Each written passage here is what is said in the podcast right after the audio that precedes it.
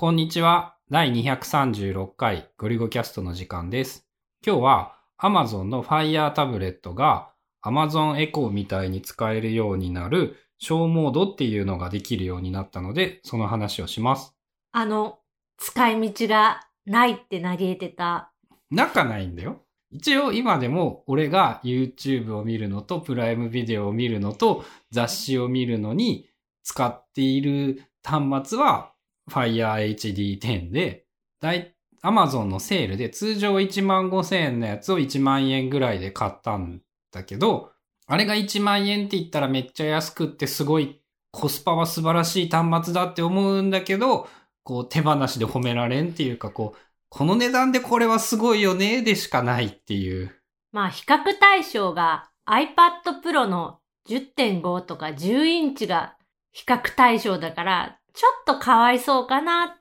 とは思うけど、まあ、1万円で、そのメディア消費に向いてる YouTube の再生とか、Kindle での電子書籍の再生に向いてるっていうのは、まあいいんかなとは思ってて、で、最近、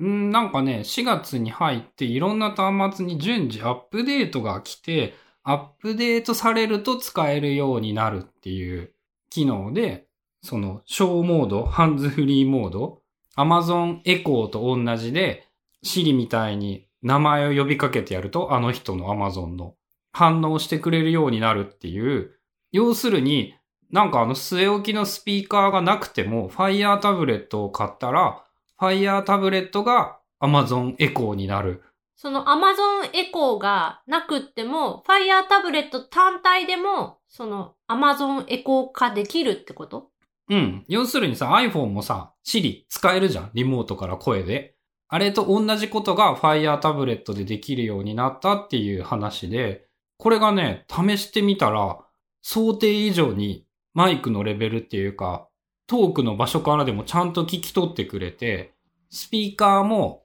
その据え置きのスピーカーに比べるとやっぱり単純に音量は辛いんだけど、一応、ある、我が家では少なくとも問題なく聞き取れるレベルのか声で返してくれる。だからタイマーとかさ、その買い物リスト追加とかよく Amazon Echo に話しかけていたんだけど、もうね、Fire HD10 が置いてあればそんでいいじゃんっていう感じ。その Fire タブレットは、スリープ状態その画面がついてない状態でも、喋りかけたら反応するってこと？うん。まあ iPhone の Siri と全く一緒で、iPhone の Siri でもなんかトークからだと全然じゃん？まあ当たり前っていうか別に俺はそれでいいと思っているんだけど、それが Fire タブレットさんは A さんの名前を呼んであげると、結構なレベルで少なくともうちのキッチンの、その、なんて言うんだろう、端から端っていうの？に置いてある場所でもちゃんと反応してくれて、さらに Amazon Echo はディスプレイついてないじゃん？それが Fire HD10 はディスプレイついててさ、例えばそのアラームをセットした時はアラームの時間が画面に映るし、買い物リストに何かを追加した場合は、買い物リストに項目追加したよっていうのがそこで画面に出てくれるんだよね。天気なんかも、天気を音声で言うのと同時に天気を映してくれる。まあ画面があると、やっぱり見やすいなっていうのは感じたし、あと2台同時に多分反応はしてるんだけど、返事してくれるのは1端末？近い方かな？多分。うんとね、近いと判定された方が聞こうとするっぽい。一応呼びかけると、どっちもの端末が、その据え置きの Amazon Echo と Fire タブレットと、両方がなんかピコンってこう反応してる状態で、で、自分声かけた人から近い方が、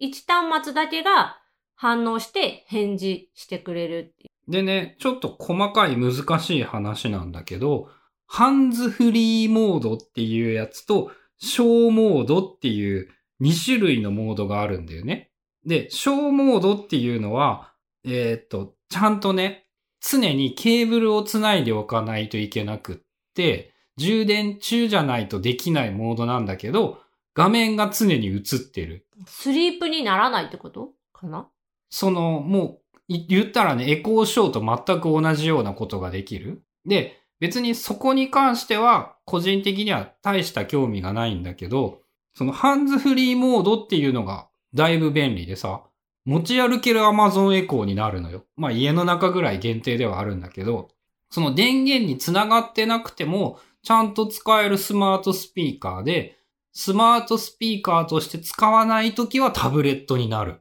これ個人的にね、思ってたより試してみたらいい感じで、普通の Amazon エコーもさ、当たり前だけどさ、絶対 AC アダプターにつながないといけないじゃんで、エコーショーとかもさ、コンセントにつないでないと動かないんだけど、言ってみたらコンセントにつながなくても使えるエコーショーっていう言い方もできるし、家の中である程度の移動をする場合にも1台だけあれば一応役割が果たせる Amazon エコー。まあ実際2台ある状態で感じたのは、スピーカーの性能だけで言うと、まあ、据え置きの方がさ、スピーカーとしては優秀だから、いい音になる。けど、はい、うちの使い方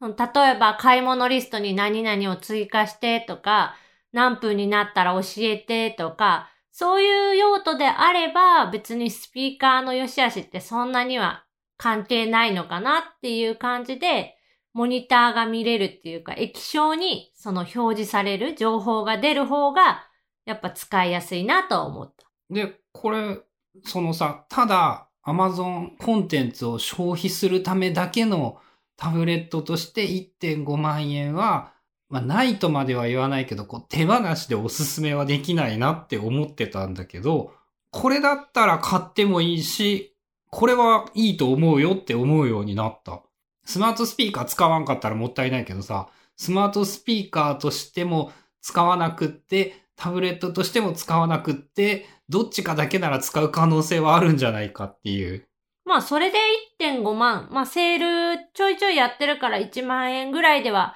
買えそうな気はするけど、それぐらいで買えるなら全然ありだなって思う。うん。まあ言ったらね、Amazon Echo はね、そもそも音楽聴く気にならないスピーカーのクオリティだったので、だから、Fire タブレットで音楽を聴く気にならないくっても、どうせ変わらんっていう。で、さらにエコーショーと違って、触って操作もできるんだよね。なんかエコーショーって画面映ってそこで操作できると思ってたんやけど。なんかね、その、まあ、買ってなくって知らないんだけど、いろんなのを見てるとできないらしいんだよね。プライムビデオを見るために音声のみで操作しないといけないっていうレビューかなんかを見て、あ、それは終わるなっていう。